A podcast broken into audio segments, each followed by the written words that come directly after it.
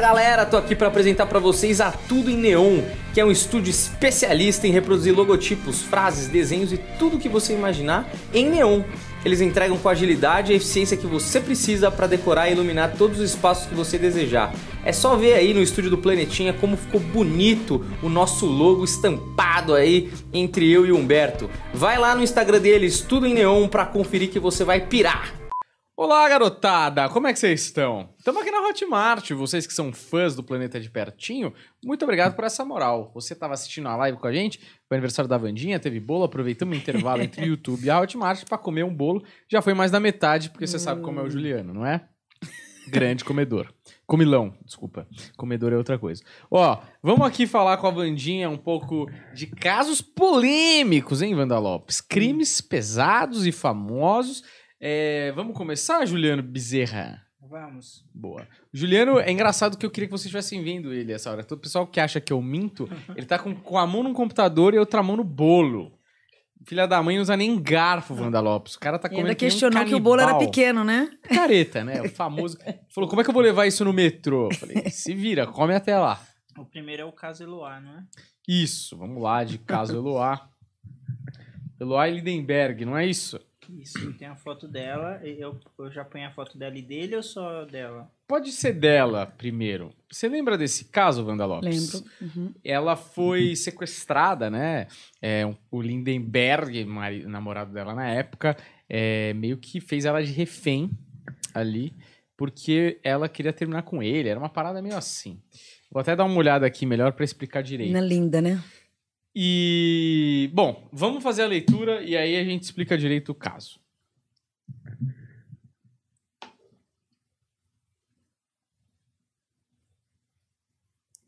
A regência desse espírito no mundo atual de hoje traz uma bênção espiritual muito grande, aonde vários caminhos se passaram, mas graças a Deus hoje essa alma se encontra muito bem resolvida diante de vários merecimentos. Um dia de conflito, um dia de muitas negatividades, aonde até então foi um aprendizado regido de muitas dores.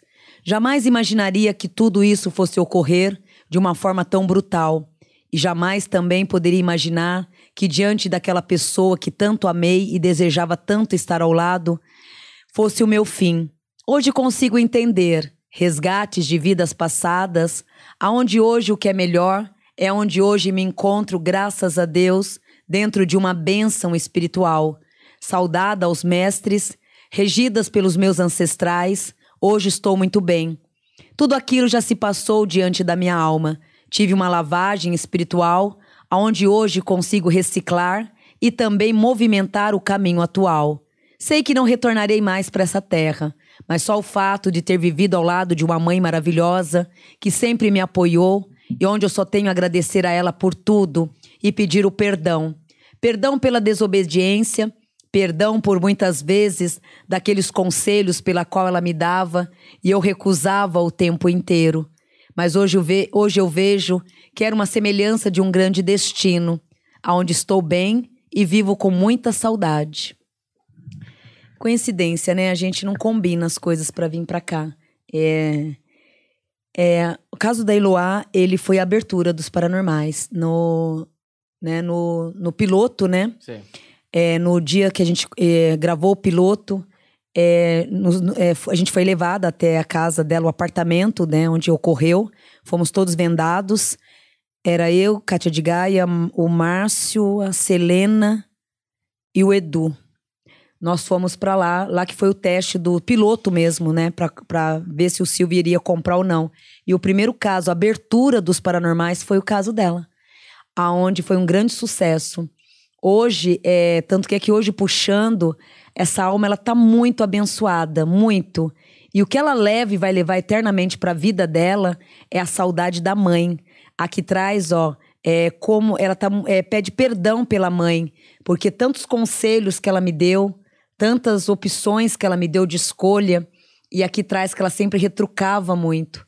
Hoje ela fica muito feliz por saber que não vai retornar mais à Terra mas graças a Deus, no meio de todas essas confusões, de toda essa brutalidade que ocorreu, ela hoje, graças a Deus, ela leva uma, uma qualidade espiritual muito grande, que é o cuidado que essa mãe sempre teve por ela.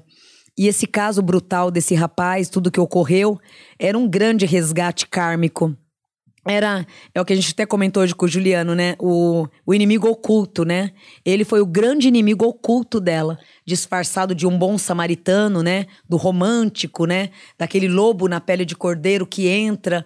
É, a mãe nunca engana, um coração de mãe nunca engana. Aonde a mãe, desde o início, não foi com a cara dele, não simpatizou com ele mas a bebê, toda apaixonada, sempre retrucava com a mãe o tempo inteiro. E tudo que a mãe falava ali de alerta, né, para ela era um confronto, né? Hoje eu posso ver que não era nenhum confronto. E se estivesse ouvido o coração e as palavras da minha mãe, teria remediado muitas outras coisas. Mas também sei de outro lado que tudo é o destino. Hoje consigo visualizar que ele sempre foi o meu grande inimigo, o inimigo oculto, dívidas pelas quais foram quitadas. Sei que não volto mais, mas só de saber que foi só de saber que já foi totalmente quitado essas dívidas, já fico feliz. Aí o espírito diz: é a única coisa que ela leva de remorso é o fato de não ter se dedicado mais com a mãe, que foi uma grande amiga, foi a melhor amiga dela. E que sempre avisou tudo, né? Nunca foi com a cara, sempre alertando, mas ela, uma garota apaixonada, enfim, deu no que deu, né? Mas na genética da espiritualidade, um reencontro de dívidas. Um lobo na pele de cordeiro. Ele não veio como inimigo, porque até então ela poderia não recusar. Então ele veio como a paixão, né? O lobo mesmo na pele do cordeiro. Entrou na vida e fez tudo com muita frieza. Aqui traz que esse espírito até hoje é como se nada tivesse acontecido, porque em nenhum momento ele se arrepende de nada do que fez. Então, muito pesado, né? Certo. Fora o É, sofrimento que essa menina teve. Eu imagino. E agora eu dei uma relida aqui na, nas, nos acontecimentos. Ela tinha 15 anos e o idiota tinha 22. Escroto. Começa assim, já começa errado, né? Ela tava fazendo trabalhos escolares na casa, ele já era ex-namorado dela, ele invadiu a casa e durou 100 horas Uhum. de cárcere privado. 100 horas. E, desculpa falar, mas pra mim, quando o refém é morto, como foi o caso, é, a polícia falhou. Porque 100 horas de negociação e o refém morrer é um fracasso total e absoluto, né? Inclusive, tiveram várias coisas nesse caso bem bizarras.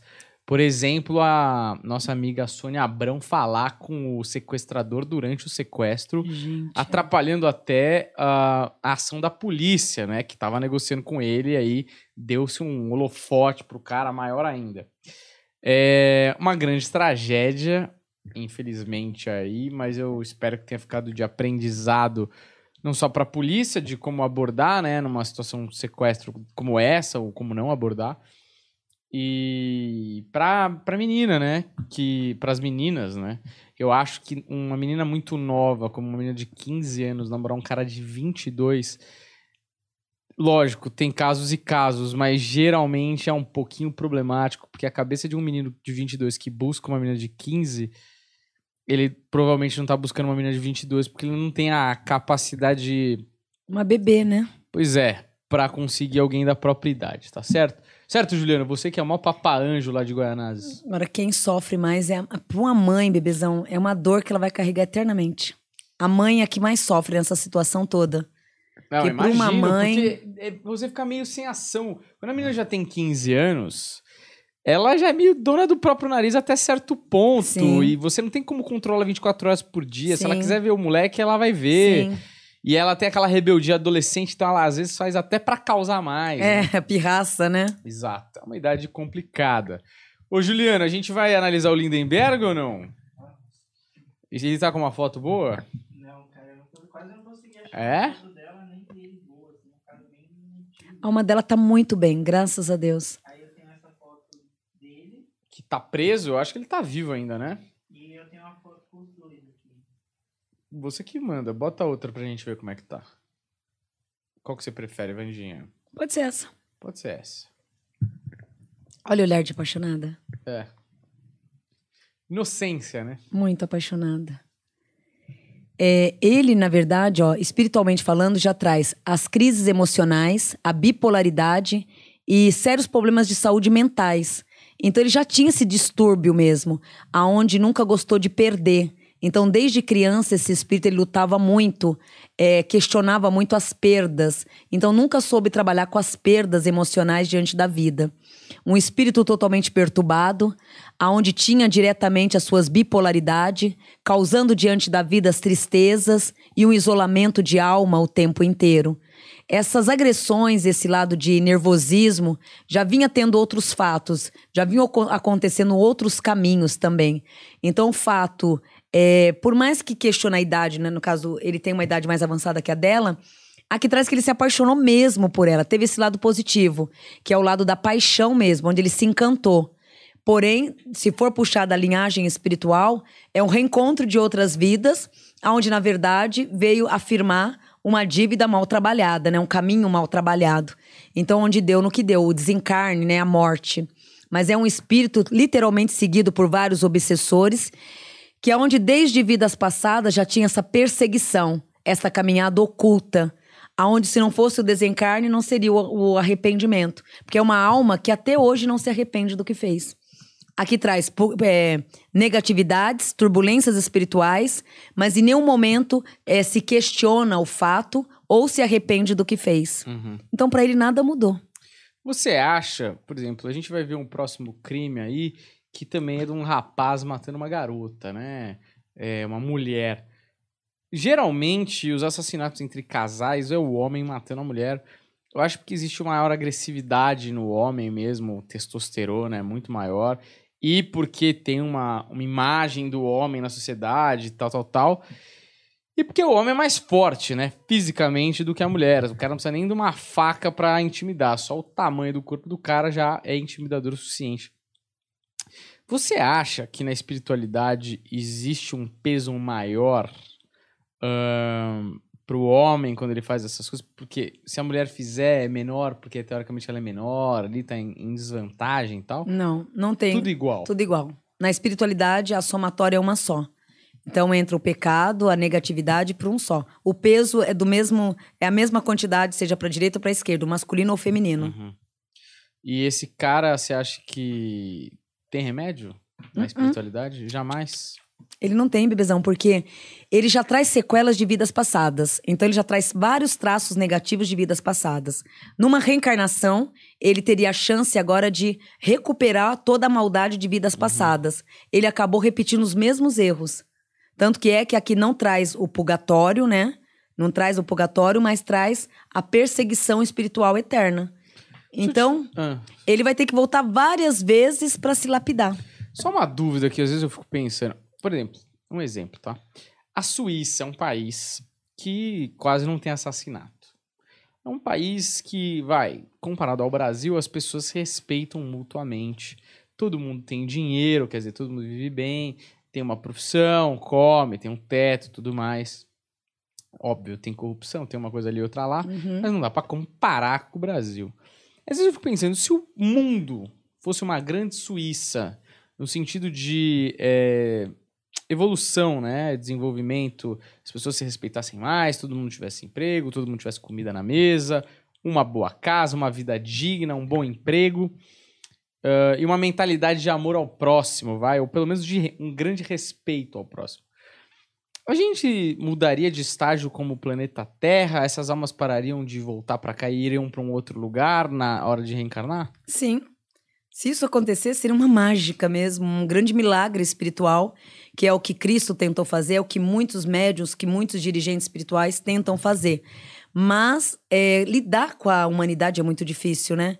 Então você vê que até Cristo ele apanhou muito em todo sentido, a ponto de acontecer o que aconteceu. Porque é uma mudança o tempo inteiro. É como assim uma, vamos dizer, uma fabricação do ser divino que não funcionou. Porque você é, é, programa uma coisa ali, de repente ele tá fazendo outra, a cabeça muda, a cabeça transmuta, né? Mas seria que ser um, seria o quê? Uma evolução maravilhosa se isso ocorresse. Uhum. Porque aí onde resolveria tudo, seria a purificação eterna. Pessoas, você acha que as pessoas parariam de reencarnar aqui? Sim. Porque as reencarnações, elas só ocorrem por quê? Enquanto tem pecado, vai corrigindo. Então, enquanto tem, enquanto, enquanto tem pecado, tem reencarnações. Se fosse nessa forma que você está dizendo, seria maravilhoso. Mas a população da Terra ia diminuindo? Diminuir. Porque... Ah, interessante. Ia acabar. Interessante. Ia, chegar uma hora que ia acabar. Porra, que Então, bacana. é um rodízio, né, de muitas coisas. É, para você ver, tem casos que o espírito nem tá tão preparado para um reencarne. Mas, tipo assim, nossa, a fila anda tão rápido que ó, vai você mesmo. Onde tem casos de muitos espíritos que desencarnam sem a preparação. Uhum. Muitas pessoas questionam quando eu falo isso. Mas eu tô falando a verdade espiritualmente. Porque muitos espíritos, na linha de linhagem, na hora do reencarne, eles estão tão preparados. Então vem pessoas perturbadas, pessoas que vivem a vida por viver, pessoas que não têm compromisso com nada, com ninguém. É aquelas pessoas que não estão, aquelas almas que não estavam preparadas para vir ao mundo. Uhum. E veio porque, puxa, chegou a hora, vai ter que. Ah, não se lapidou até agora? Ó, vai do mesmo jeito, empurra e vai. É porque, para ver se acelera um pouco a situação da Terra e dessa transmutação espiritual, essa evolução de alma. Se ocorresse isso que você citou, nossa, seria, o- ótimo. Seria o melhor, né? É tudo que Deus planejou, né? Pois é. E não deu muito ver se- certo. eu não sei se na nossa vida vai dar tempo, mas quem sabe na próxima. Você Sim. não volta mais, eu. Ô, É. Juliano, vamos pro próximo ou não? Vamos. Agora é o caso Pérez. Isso.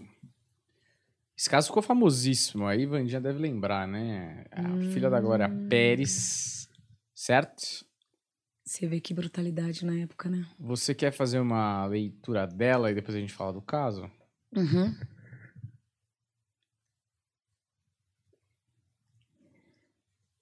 Três meses antes, um grande conflito espiritual, aonde a minha vida se tornava num grande tormento, negatividades, perseguições e várias turbulências o tempo inteiro. Já não via saída, sempre, simplesmente as ameaças e as turbulências que vinham em minha mente o tempo inteiro. Aonde foi um reencontro, sim. Eu acredito e creio hoje que foi mais do que um reencontro espiritual. Dívidas brutais, aonde fui perseguida o tempo inteiro. Hoje, depois de tantos anos, hoje me encontro num alívio, aonde as orações de minha mãe só tenho a agradecer, pois ela não só me salvou em vida, como viveu e tive por ela os melhores momentos. Quero que ela saiba que tanto durante a vida foram os momentos maravilhosos e após o meu desencarne, aonde peço perdão também pelas mentiras, pelas desavenças e aonde omitir muitos caminhos, medo, insegurança, mas de outro lado agradecendo a essa grande mulher por ter sido mãe em todos os sentidos. Me cultivou na gestação, me preservou na chegada, me cultivou na vida. No meu desencarne me apoia até hoje e chora as minhas saudades, chora por ela ainda até hoje. Hoje, hoje me encontro numa sabedoria de uma evolução. Em breve estarei de volta, onde eu não vejo a hora de estar ao lado novamente desta grande mulher, mesmo diante de uma outra sintonia, mas sei que vou estar perto da família. Aonde em breve está... repete de novo, aonde em breve estarei ao lado desta família. Estar ao lado desta grande mulher que foi a minha mãe, para mim é uma grande dádiva. Tive muito ódio após o desencarne, em seis meses de conflito, aonde fiquei em grandes perturbações espirituais. Viajei por Umbral em quatro dias, depois fiquei numa clínica de recuperação, aonde depois fui acolhida pelos meus ancestrais, aonde hoje só recebo a purificação. Descobri que sou da ancestralidade paterna, mas tinha uma ligação tão grande com esta mãe que achei que fosse da aldeia dela. Mas ela sendo minha mãe nesta vida de hoje, eu só pude agradecer pela educação e pelo carisma. O sofrimento ele foi imenso, tanto durante, aqui traz que durante o desencarne, no período do desencarne, ela sofreu muito, mas muito. Teve sofrimentos horríveis, horríveis. E após o desencarne, a alma foi para um distanciamento, ficou alguns dias no umbral, para uma revolta muito grande. Depois foi acolhida. Hoje ela se encontra numa dádiva espiritual muito grande. E onde ela é muito grata à mãe, porque através das orações, dos cuidados espirituais que esta mãe sempre teve por ela, ela pôde, durante toda a caminhada, a resgatar e a ter diante da vida as bondades. O cara foi um escroto. Então, tem umas dúvidas sobre esse caso. Eu acho que esse caso é meio mal contado, assim, na verdade. Porque ela fazia par romântico com o Guilherme de Pádua numa novela. E esse cara tinha uma namorada. Dizem que ele dava em cima dela e ela não dava muita bola, certo? E aí, um belo dia, é, parece que ele oferece uma carona pra ela, não sei o quê. Ela entra no carro e a- dizem que a namorada do cara tava no porta-mala. E ela é. Ela não é esfaqueada porque não é com uma faca, mas ela é perfurada com uma tesoura 18 vezes. Que geralmente eles enquadram isso como um crime passional, porque 18 vezes é alguém que tá com muito ódio, né? É ciúme. Ciúmes, ira. Mas eles nem tinham nada junto, é esquisito. Sabe que eu vejo, bebezão, desde o início? Olha que eu acho que eu tinha o quê? uns 14 anos quando isso aconteceu. 92. 92. Ah, eu já tava já com quase 18, então eu acho que tô com 49. É, o que eu vi na época, ele tinha muita birra da mãe. A mãe dela in- o incomodava muito. Muito, mas muito mesmo. E era mais a birra. E ela também, exatamente isso. Por ele querer seduzir e não conseguir. E ela ser a patricinha de uma mulher poderosíssima, né? De uma grande. A, a birra desse homem, desse escroto, era mais pela mãe. A birra da mãe. E por ter uma filha lindíssima, e aqui traz a recusa dela o tempo inteiro. Então mexeu um pouco com o ego dele duas vezes. É a birra que ele tinha da mãe, a inveja, na verdade, que ele era uma inveja, que a mãe é uma puta de uma mulher maravilhosa, né? E ele tinha essa birra com a mãe. E aí, automaticamente, se reverte à filha, por ele também querer se aproximar dessa mulher poderosa através da filha, e não foi possível. Então, ele acabou agindo de uma outra forma. Na época, eu vi muito isso. Hoje, agora aqui presente com você, eu vejo mais a alma dela se conectando aqui, onde está muito bem, está muito bem resolvida. Mas aqui traz que durante o desencarne, ali naquele processo, foi o pior momento da vida dela. Porque que nem não é um tiro, não é uma facada certeira. Essa menina sofreu demais, demais antes de morrer. Demais. Aí a revolta após, teve uma revolta tão grande que leva ela a umbral, onde ficou por alguns dias. Depois, as orações dessa mãe maravilhosa a levou para um canal espiritual. Hoje, essa menina, para você ver, ela tá numa escala já que em breve vai reencarnar ali próximo. Ou com um primo. Ela- essa alma tá prestes a reencarnar de novo nessa família de novo. Ó, entre o ano de 2000, entre o ano de 2026 ao ano de 2027, ela volta a reencarnar de novo na família. Então ela já tá ganhando uma evolução muito grande. Mas o que esse homem fez foi um capricho e vaidade, junto com ruindade. É, eu lembro que ele queria ter mais. Ele queria aparecer mais na novela. E eu acho que era a mãe dela que escrevia mesmo. Sim, ela aqui. é, eu sei que na época eu fiz essa evidência. É muito nítido, ele tinha uma implicância muito grande. né? Eu falei assim, nossa, que absurdo. Ele ele matou a filha por birra da mãe. A meu É. pai, sai daqui, para de ficar narrando uma macumba aqui na sala. porque tava o jornal todo falando. Aí eu entrei na sala, eu lembro como se fosse hoje. Eu falei, nossa, ele matou por capricho. Ele matou só de birra da mãe. Uhum. E se você for ver, faz sentido mesmo, porque a mãe era, era a escritora, ela que escreveu mesmo, estava escrevendo a novela. E ele não tinha um papel tão importante, vamos dizer assim. Mas depois, para ter a importância, deixa eu engraçar com a filha. Quem sabe eu ganho algum enredo, né? E acabou não ajudando também muito. E juntou essa agressividade toda, um monstro. Olha, um psicopata, na verdade, não é? Ô, Juliano, tem. Agora, e um monstro, mil, milhões de vezes um monstro, né? Porque uma mãe, gente, essa mulher sofre até hoje, né? Ah, com certeza. Isso aí não se Olha, uma princesa, memória, né? uma princesa. Próxima, Juliano. Olha ele aí. Guilherme de Pádua. Se você puder. Hoje traz os arrependimentos e uma tristeza de alma. Aonde se pudesse reverter a situação, reverteria de uma forma totalmente sutil para melhor. O ego, a arrogância e a vaidade fez com que esse espírito tomasse decisões precipitadas de uma brutalidade imensa. Um arrependimento e uma dor que o levará eternamente para a vida. Hoje, espiritualmente, ainda é perseguido por muitas perturbações espirituais aonde no lado da espiritualidade ainda carrega negatividades e tristezas internas, o deixando a cada dia mais muito confuso. Esses próximos seis anos aqui traz, é, a tendência é piorar ainda mais o lado mental. Ele teve algumas melhoras, mas acaba automaticamente esse espírito passando por várias sombras negativas. Esse espírito nunca vai ter paz na vida. Aqui traz é, melhora um tempo, piora um tempo. Então ele sempre vai ter essa perturbação. E não é pelo espírito dessa moça. e sim pela justiça que a mãe clama na terra até hoje. E com muita evolução. Então ele sempre vai ser perseguido por, por essa mãe, desta menina, não pela ruindade da mãe, mas pela justiça que a mãe berra até hoje. Então, e a mãe, por ter uma força espiritual também muito grande, acaba ativando muito rápido o papel. Então, esse menino, infelizmente, ele nunca vai ter paz na vida. E ele se arrepende? Aqui traz um arrependimento verdadeiro. Não é um arrependimento supérfluo, não. É um arrependimento muito verdadeiro. E uma negatividade que o atormenta e o atormentará eternamente na vida. Ou seja, ele nunca vai ter paz. Espero que não. É, digo. É, que coisa, né?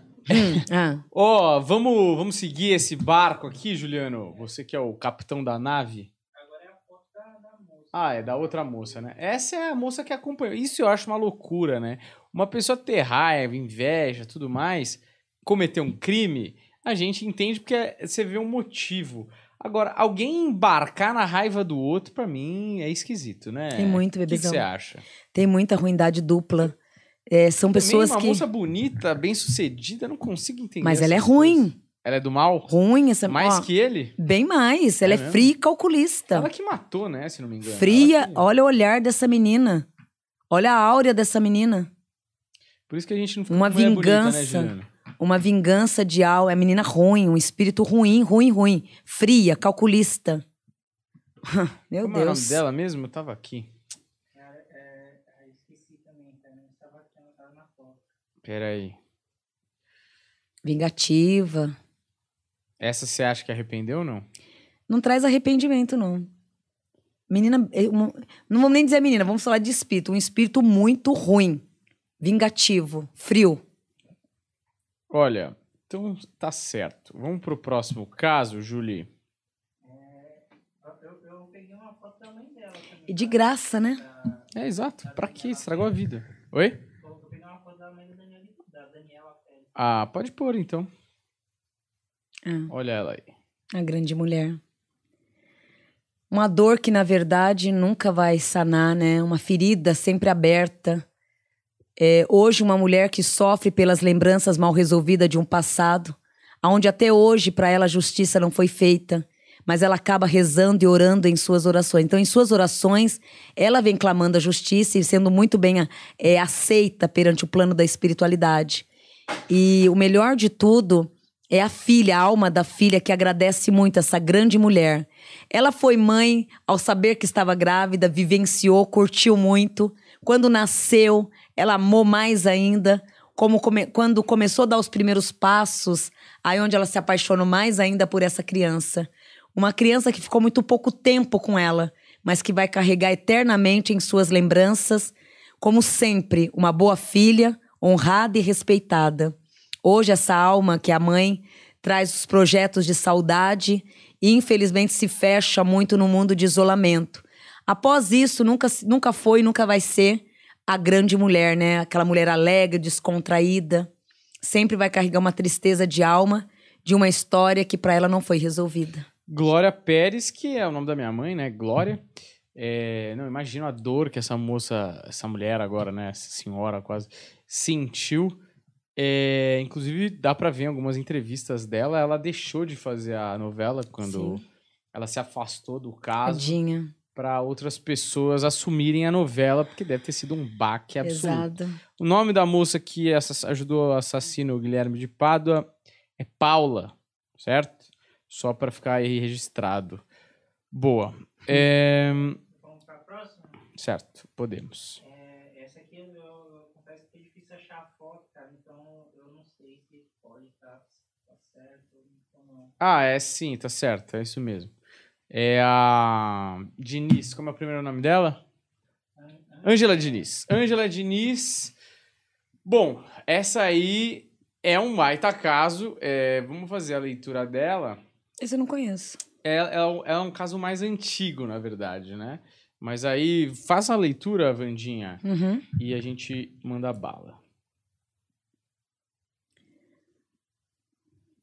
Uma alma que veio regida pela penúltima reencarnação, traçando passos e tentando mudar todo um perfil de um histórico mal resolvido em outras vidas.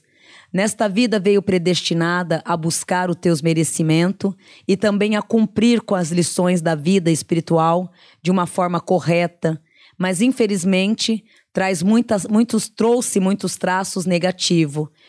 É, vamos lá então, vou resumir. Esse espírito, ele também não é tão santo também, Sei. tá? Não é um espírito que foi o coitadinho de mim. Sei. Aqui traz uma pessoa de uma personalidade muito forte, aonde gostava de jogar muito, né? É, usava muito a sedução, aonde trabalhava muito em, naquele. Ela seduzia, quando ela queria, ela buscava tudo pela sedução e pelas mentiras.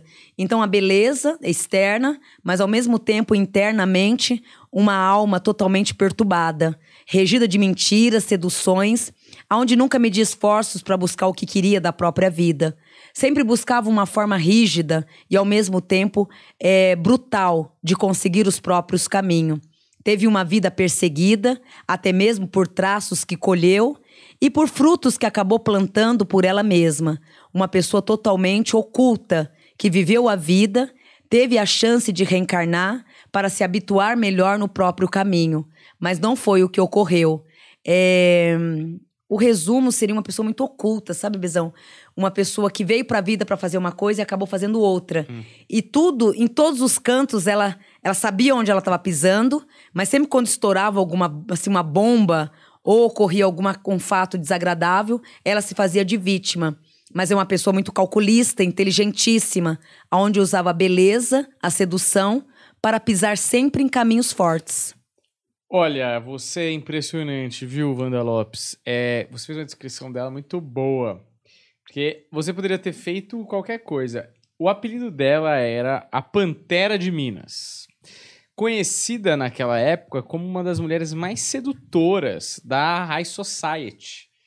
É, e também, lógico, naquela época tinha uma moral muito diferente. Ela era uma mulher que tinha três filhos, desquitada, né? A mulher divorciada naquela época era mal vista, certo? E ela tem pelo menos dois episódios da vida dela que são controversos. O primeiro, ela era amante de um cara milionário na, em Minas Gerais e aconteceu um crime. O caseiro foi assassinado. Ela assumiu a culpa, mas ela diz que assumiu a culpa por conta do cara que, era que ela era amante na época, pra ele não ser preso e porque ela teria penas atenuadas e tudo mais, é, réu primário e tudo mais, e as pessoas não sabiam que ela tinha um caso com ele, que era casado. Beleza, ela realmente se utilizava muito dessas armas de sedução pra entrar em lugares. Ela era uma pessoa não muito querida, tal, por muita gente, mas ela era muito sedutora. Até que ela tem um caso com um cara chamado Doca Street, que era um cara bem de vida também, e tudo mais. E em um momento eles têm uma discussão lá e ela, principalmente por causa de ciúmes, ele mata ela numa casa de praia. Acho que, se não me, se não me engano, chama Praia dos Ossos, coincidentemente. Inclusive tem um podcast muito bom da Piauí, que chama Praia dos Ossos. E ele mata ela e foge. Só que o curioso desse, desse caso é que as pessoas da sociedade brasileira ficaram do lado dele. Porque era uma sociedade muito machista na época. E em vez de ficar do lado dela, que foi a vítima nesse caso, ter sido assassinada, ficaram do caso, no caso, do lado dele, porque ela era vista, entre aspas, como uma vagabunda. Então foi um caso assim meio esquisito de maneira geral, né? Você quer. Aqui, ó. Eu vou só ler essa parte. Na noite do dia 30 de dezembro de 76, perto do Réveillon, Angela e Doca tiveram uma discussão e ele saiu de casa. Um tempo depois ele retornou, houve uma nova briga e Doca assassinou a namorada com três tiros no rosto e um na nuca com uma pistola bereta. Após o homicídio, Doca fugiu e permaneceu semanas foragido. Chegou a dar entrevistas para TV Globo e para TV Manchete antes de se entregar à polícia em 18 de janeiro de 77. Tá? Então, isso é, movimenta. Movimenta não. É visto como um caso importante pro feminismo, porque ele demonstra quanto tinha de machismo que a vítima se tornava o criminoso. Inclusive, no julgamento, as pessoas torciam pra ele, tinha camiseta com a cara dele. É uma loucura, né? Então, mas bacana, acho que a, a leitura da personalidade dela, que ela também não era uma santa no sentido. não, não lógico, justificava, lógico, né? Não, justificava o desencarne. Ela é vítima, claro, tudo isso. Mas perigosa, a bicha. Mas ela era uma mulher que, assim, mexia com a mente do pessoal. Uhum. Porque ela traz a beleza, a sedução e o lado raposa, né? Então, ela é o tipo de mulher que o que ela queria, ela trazia. Mentia, mentia demais. Muito, mas todo, tudo tinha mentira. Tudo, tudo que ela traçava tinha que ter a mentira. E veio, na verdade, para se recompor. Acabou não aprendendo nada, né? Acabou vivendo, vivendo, não aprendendo nada. Mas não era flor que se cheire. E volta ou não, Não, volta? esse espírito não. Por isso que eu falo, ela teve a última reencarnação, que é onde ela poderia ter aproveitado todo esse caminho de melhoria e acabou indo pro pior, né, escolhendo a pior fase da vida, Sim. né? Não justifica o desencarne, lógico, mas é uma pessoa que nunca mediu esforço para subir na cabeça de ninguém.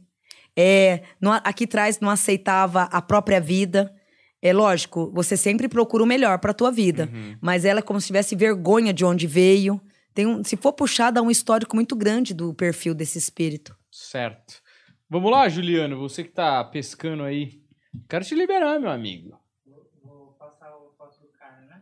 Isso, esse é o Doc Street, o namorado dela, que matou ela com raiva, né? Porque quatro tiros na cara é brincadeira, né? E até mesmo pelas ameaças que ela fazia com ele o tempo inteiro de dizer o que sabia. Ela sabia muita coisa dele, muita. Hum. Porém, o amava também. E fora isso, tinha muitas agressões físicas também que ela passava. Ela passava por muitas agre- agre- agressividades físicas. E o ameaçava o tempo inteiro de abrir, de dizer quem ele era. Então, teve muitas, assim, também. Ela participava de muitas coisas podres, mas na hora que era conveniente, olha, eu vou te entregar. Olha, eu vou- muitas mulheres até hoje fazem isso, né? Infelizmente. É, então, essas ameaças foi cansando também. Não justifica, Claro. mas aonde deu essa explosão toda, né? Maravilhoso. Podemos encerrar esse episódio espetacular do, da Hotmart, Juliano Bezerra? É, falta as leituras, né? Ah, verdade. Temos sempre as leituras da galera sorteada, né? Então manda bala aí, Juliano. Quer que eu fale o nome de quem ganhou já? Pra Por favor, fale aí os nomes dos sorteados de hoje.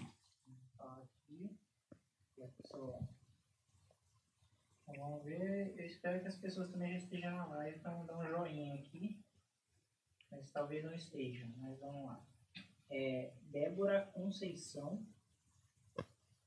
Daniela Martini de Almeida Prado Cipriano. Márcia Helena Bastos Sartini. Gente, se alguém estiver vendo a live, por favor, entrar em contato pelo direct do Planeta Podcast. E eu tô com o microfone desligado. Ah, parabéns, Juliano. Ninguém ouviu. Estamos aqui olhando pro nada. Não, vamos- fala de novo aí, agora sem Fala sofrer. É.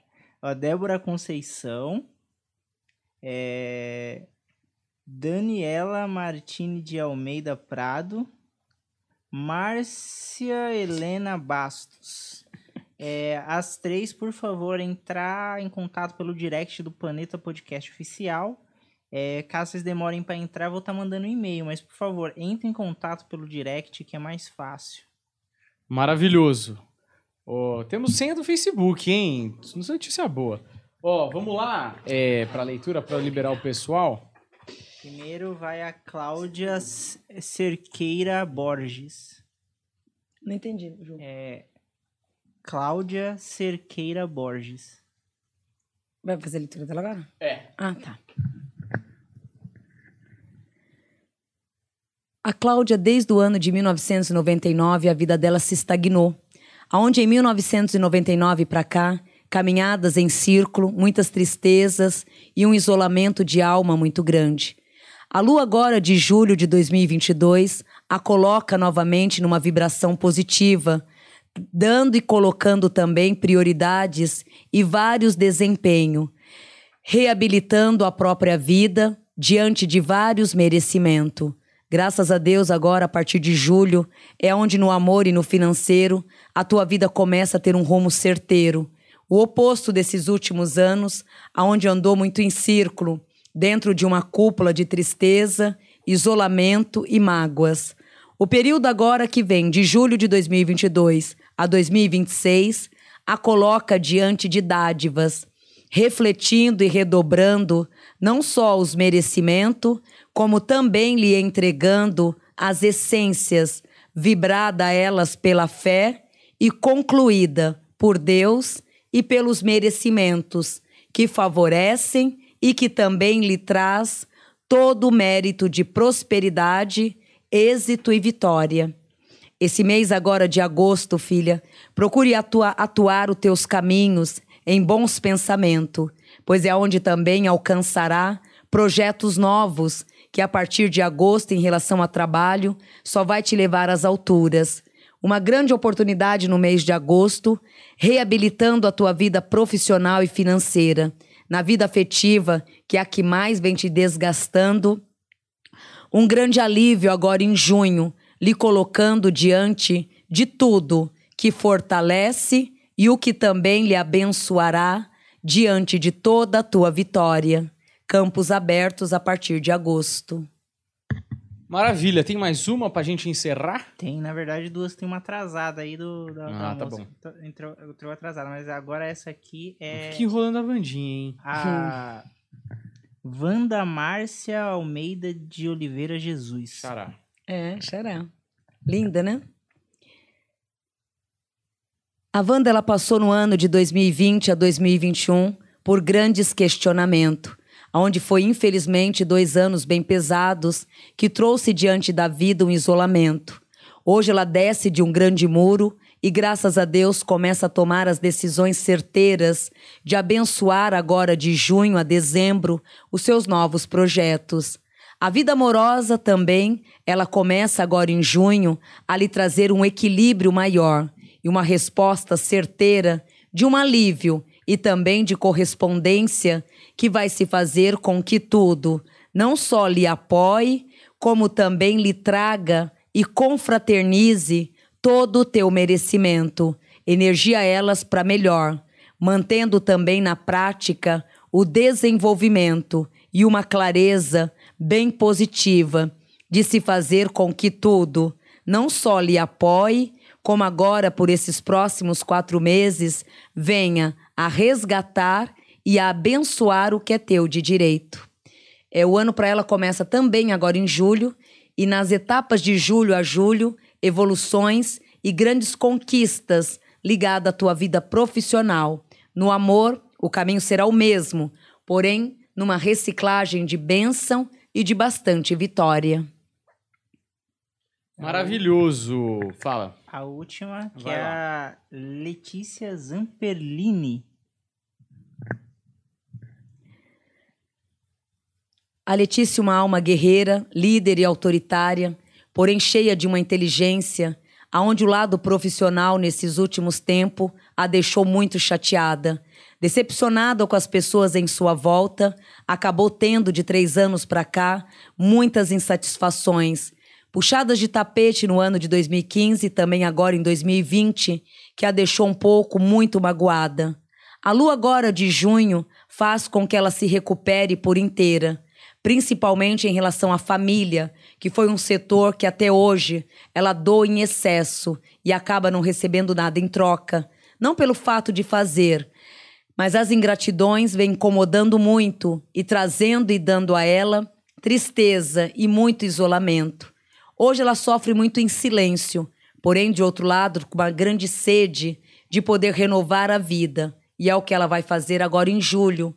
Julho é o mês onde ela tomará decisões novas e o próprio universo a coloca diante de valores, êxitos e grandes merecimentos, fortalecendo a própria vida e a colocando diante de uma paz, de uma evolução e de uma grande oportunidade. É, de julho agora até o final de setembro, raízes certeira. Em novembro, uma nova oportunidade de trabalho que vai lhe fortalecer muito, complementando a tua carreira e lhe trazendo requinte de felicidade. A saudade paterna é muito grande, aonde agora melhora muito esse acalento e essa falta do teu pai. A partir de junho agora, o lado paterno, a energia desse, desse pai, traz um complemento maior na tua vida e uma tranquilidade de alma. Maravilhoso! Chegamos aí a todas as leituras, cumprimos todos os nossos deveres. Muito obrigado a você da Hotmart que acompanha a gente de pertinho aí, tá sempre aí toda semana. Muito obrigado por dar essa moral pra gente. Eu agradeço em nome da Wanda Lopes e do Planeta Podcast. Muito obrigado, até a próxima segunda-feira. Valeu, tchau, tchau. Axé. Olá, senhoras e senhores. Estamos aqui na Hotmart aí, você que ficou de férias da gente. Estamos de volta aí com Força Total. E hoje temos um episódio especial aqui, listas. O povo gosta de listas. Sim. Listas de supermercado, listas de aprovados do Enem, né? Então vamos de listas hoje, não é, Bertinho? 10 perguntas sobre vida após a morte. Perfeito. Daniel. 10 perguntas sobre vida pós-mortem. E são as 10 perguntas mais feitas na internet sobre o que acontece depois que a gente bate as botas e mete aquele terno de madeira, não é? Vamos lá, meu. Aí vem a briga pelas posses, né? Exato, exato. São 10 perguntas, então não precisa ser um negócio assim, muito profundo sobre cada uma delas, mas dá uma pincelada para o pessoal entender mais ou menos o que, que funciona. Então, o que significa sonhar com um parente falecido? Significa prosperidade e novos projetos de vida. Significa proteção espiritual. Coisa boa. Uhum, coisa Então, boa. Até se for um parente que você não gosta. Sim, porque é um ancestral, ele já foi embora. E sonhar que alguém morreu significa vida nova, rever novos caminhos. É onde você deve reavaliar a sua vida. É um sonho bom. É um renascimento para você que está sonhando. Mas é com um espírito que já morreu ou que alguém vai morrer? Tá Não. com- Porque essa frase aqui você dúvida. É, né? esse sonho, é que nem essa pergunta, é sonhar com alguém que já morreu, não é isso? Sonhar com um parente falecido. Sonhar, sonhar com um parente que já morreu. Então, eu sonhei com meu tio João que morreu. Então, isso para mim significa caminhos novos, projetos bons que está chegando para mim e visualizar melhor a minha vida. Coisas boas. O espírito sente saudade dos seus parentes encarnados, como pai, mãe, filho, irmão e etc. Muitas, muitas, aonde eu clamo muito nas minhas palestras. As pessoas falam, ai, mas morreu, acabou, Vandinha. Ai, morreu, se foi. Não. Eles devem ser lembrados, eles necessitam ser lembrados. Ontem mesmo eu frisei isso, porque são os nossos ancestrais. Então, eles necessitam de ser lembrados. Por quê? Eles sentem falta do que viveu, do que passou, sim. Então, eles nunca devem ser esquecidos e sempre lembrados. Tem um filme que chama Viva, um filme da Disney Pixar, que ele, eles têm lá o Dia dos Mortos no México e o dia que os mortos conseguem visitar né, o mundo real. E aí lá mostra que a pessoa que não é lembrada, então a pessoa que já morreu há muito tempo ou que não tem mais uma foto e tal, ela vai meio que desaparecendo no mundo dos mortos. Tem algum fundo de verdade isso? Sim, é... sim, tem todo a ver. É porque ela se perde no tempo. Porque lembrar, que nem finados. Finados é isso. O finado, única vez do o único dia do ano é o dia de finados, né? Que tem para lembrar. O ideal é lembrar todos os dias, né? Mas também não ficar ali chorando em busca daquele espírito que ele também não vai ter paz. Mas o dia de finados é isso. É um dia que, que os mortos, né, o ciclo espiritual, o portal, ele se abre para que essa visita seja feita. Então, permitindo para que os mortos recebam esse carinho. Então, você que tem um ente, um, um ente querido, você vai no cemitério, leva flores, leva vela, faz missas. Então, isso não é por um acaso. Eles ficam felizes. Agora, você imagina, a Maria desencarnou, chega no finados, ela tá ali e não veio ninguém, não recebeu nenhuma informação. Isso tr- entristece demais. Então, eles devem ser lembrados. E quando não são lembrados, ficam tristes, sim. Para onde vai a alma após o desencarne? Depende. Se a alma ela é negativada, ela vai para o purgatório ou para o umbral. Então, o purgatório é uma análise espiritual que ela passa para passar por uma lapidação para ganhar um grau superior. Tem almas que já tá no extremo, onde ela não quer, não aceita Deus, é, não aceita a espiritualidade, mesmo estando do outro lado, não quer ser ajudado pelos templos espirituais e nem pelas entidades, né, pelos mentores de luzes, e opta para o mundo sem lei, que é umbral. Então, vai muito do espírito. Ele tem várias opções após a morte de escolha. Né? Tem uns que já recebe com tranquilidade, recebe o auxílio e segue perante a luz. Outros vai para as outras triagens por conta própria. Ah, como saber se uma pessoa desencarnada está bem ou mal no plano espiritual? É, saber que, elas está, que ela está ruim é muito fácil. Você começa a sentir cheiro dela, é, você começa a ver, ter visões dela, é, você começa, ela mesma dá informações que não está bem, ou de repente você foi numa igreja ou num templo espiritual, é, do nada você acaba recebendo informação dela, né? Então ela, ela tenta se comunicar de todas as formas para que você pegue a informação que ela não está bem e pedindo ajuda. Então, automaticamente, ela se identifica muito fácil através de objeto ou de outras pessoas. É que nem a pessoa que começa a postar muito no Instagram, né, Vandinha? Sim. Quem tá bem tá quieto. Se tá postando muito story é porque É. tá querendo provar alguma coisa pra Exato. alguém. É, exatamente, na- exatamente, porque na vida você não precisa provar que você tá bem ou não, né? É verdade. Agora, a partir do momento que você se mostra que- o que você quer fazer ou o que tá fazendo, o- a- a- é, tem algo de errado com você, né? É Uhum. bem isso também. Perfeito. O espírito vem nos visitar com frequência ou ele fica no plano espiritual? Depende. É, tem espíritos que eles têm os crédito, eles têm crédito. Então o espírito ele desencarnou, mas ele tá bem, ele tá com o mental espiritual bem. Então, posso visitar minha mãe hoje? Posso ir lá visitar meu filho? Posso ir lá visitar minha neta? Autoriza. Então você vai. Porque sabe que aquele espírito vai voltar. É como se fosse o presidiário. Então tem aquela saidinha, tem as saídas de visita, tem uns que tem bom senso e volta. Outros se rebeldia, rebeldia e sai andando, né? Não volta mais, né? No caso, aqueles que têm autorização no plano espiritual são os espíritos elevados que sabem que vai ter a permissão de visitar e voltar. Porém, tem muitos também que acaba se perdendo ali no meio da espiritualidade, indo por umbral ou ficando no plano terra atormentando. Nossos parentes falecidos, quando se tornam espíritos, podem voltar e nos ajudar nas situações difíceis da vida? Sim, mas é muito raro isso. Eu também aconselho a não pedir, né? Porque tem pessoas que falam, ai, fulano morreu, eu tô pedindo ajuda para minha mãe, vai lá no túmulo, fica pedindo. Isso não é viável, não é bom.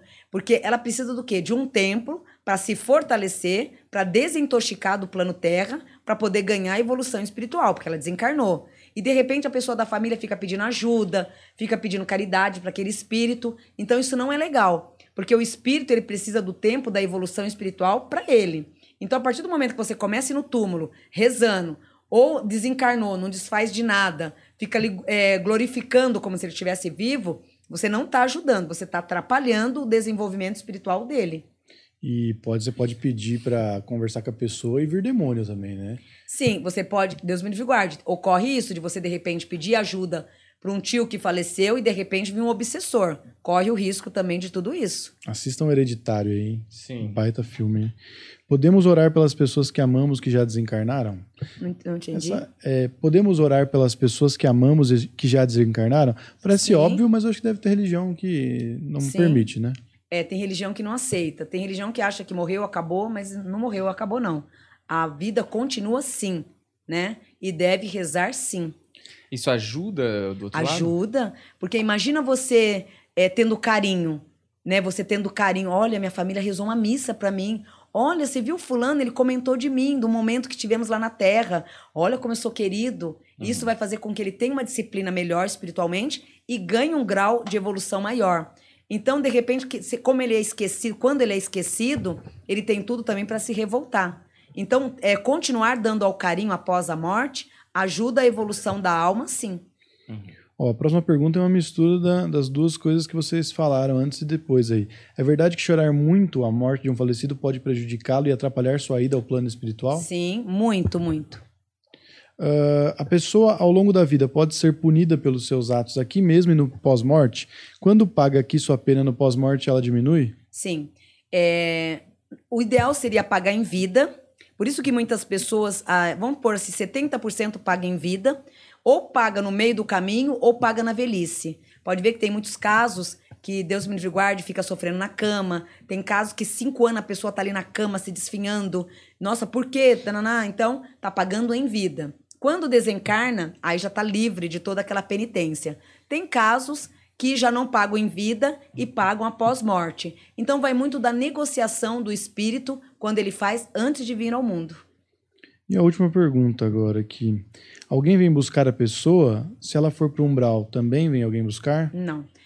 Não, perdão. Pro umbral é assim. Pro umbral é. Pô, a Wanda, a Wanda desencarnou, aí vieram me buscar, eu recuso ajuda. Aí eu fujo daquela tropa ali de, de equipe, de, de ajuda. E vou ter a minha liberdade. Então eu vou pro umbral, que lá não tem lei, lá ninguém me manda, lá eu faço o que eu quero. E lá tem tudo que eu gosto. Bebida, farra, tá, tá, tá, tá, tá, tá. Então eu vou pra lá. Então, nesse caso, você teve o auxílio espiritual, porém você recusou ajuda. Então, seu livre-arbítrio continua após a morte também. Então é isso, Vandinha. Nós Perfeito. temos mais um show de shows. Foi um bate-bola, jogo rápido, que a gente trocava a bola aqui do lado é, material e você respondia do lado espiritual, como um grande frescobol entre planos, não é? Você que está acompanhando a gente aí na Hotmart, muito obrigado, tá certo? Teremos aí sempre conteúdos novos, exclusivos aqui para você. Então fica ligado, um abraço, até a próxima. Tchau, tchau.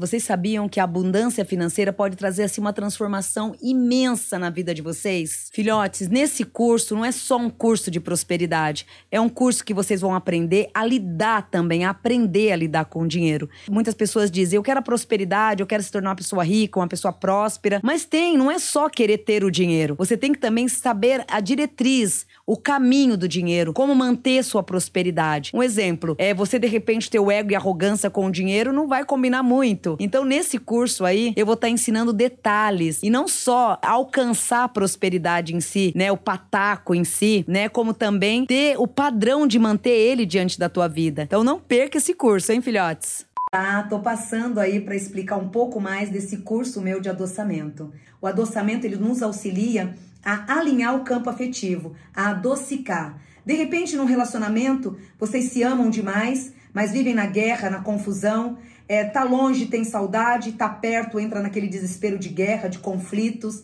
Então, o adoçamento, ele auxilia para que essa guerra acabe e que essa união permaneça. O adoçamento também é muito bom para aquelas pessoas que estão com dificuldade de trazer a pessoa que tanto ama para perto. Então, de repente, você ama aquela pessoa, mas aquela pessoa não vem, aquela dificuldade de assumir o relacionamento, mas ela tá ali na sua linha de destino, mas não agrega. Então o adoçamento ele vai ajudar em, em quê? O adoçamento ele vai ajudar a expurgar as cargas negativas e alinhar esse caminho. Então vocês que querem aprender ou saber mais sobre adoçamento, acesse aqui. Olá, filhotes, eu sou a Vandinha, finalista dos Paranormais do SBT.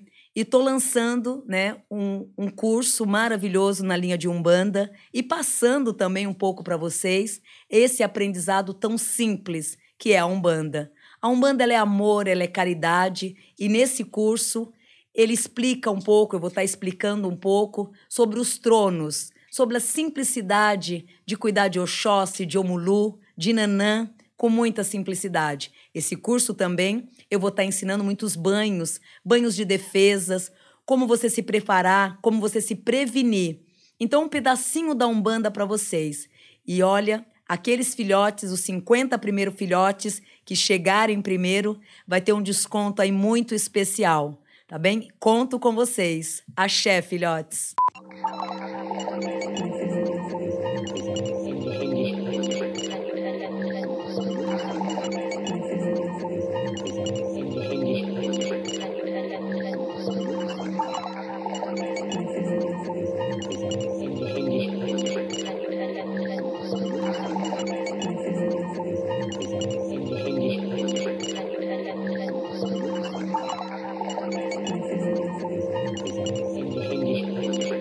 Alma que se encontra assim num alinhamento espiritual muito bom. E nenhum momento entrou em revolta. É a que traz a- o, a- o agradecimento, a vivência pela vida. Então, uma alma que sempre foi muito grato pela vida. E hoje, vivendo o plano espiritual, ele continua trabalhando espiritualmente em relação a essa paz. E em relação à esposa, é bem isso. É, desde o início ela já sabia quem ele era, o que ele fazia. Então tudo isso que veio à tona depois, né? Na verdade, que para ela não foi nenhuma surpresa, porque entre os dois ali sempre foi um jogo muito aberto, onde ela sempre foi muito verdadeira em tudo. Né? Então, tudo que ocorreu sempre era entre inter... é- era sempre sobre os intermédios dele e dela. Então, o Gugu ele é muito grato, né? Essa alma é muito grata à mãe dos filhos, né? E aí quando a Vandinha fala assim, olha, ela tem um desequilíbrio emocional, né? Mas se ele não tivesse entrado na vida dela, não teria acontecido. Agora, ela provavelmente não estaria buscando também pessoas muito decentes, né? Não é o estilo Sim. dela. É o que a mãe Imagina. educava muito. A mãe punia muito, a mãe era muito rígida nes- nessa educação. A mãe percebe qualquer, não, os filhos, a mãe sabe as crias Os que põe filhos ao mundo. tem, é. Uhum. E tinha muito, a mãe tinha muita intuição sobre essa menina, muito. Famoso por seus discursos de ódio contra gays, contra o aborto. Inclusive, ele motiva as pessoas a cancelar. Ele é um dos primeiros canceladores, né? Porque Hum. todo, tudo que tinha em relação ao homossexual, ele mandava os fiéis é, não comprarem ou é, fazerem boicotes e tudo mais, e protestos. Assim também foi esse desencarne coletivo. Na hora, naquele momento e naquele mês, foi predestinado perante o tempo espiritual de todos ali, né? Dos que foram desencarnar no- na mesma hora e no mesmo momento. São almas afins. Almas que estão num grupo, né? Num grupo de, de preparação, Uhum. né? Tanto ela para reencarnar como para desencarnar, participando da mesma aldeia. Então são todas essas almas que foram desencarnadas naquele momento, foram almas que naquele dia estava totalmente predestinada àquele desencarne. Aí como que um desencarne desse sobrevive três pessoas? É destino, aonde entra o destino. Então essas três pessoas são as dádivas, que até então não estava na lista do chamado, mas que estavam para passar diante daquilo um grande aprendizado. Uhum. Então, com essas almas que foram sobreviventes, né? O sobrevivente, o aprendizado de um desencarne, de nascer de novo, de poder renascer. E daqueles demais ali, simplesmente uma passagem coletiva mesmo, onde estava todo mundo predestinado a desencarnar.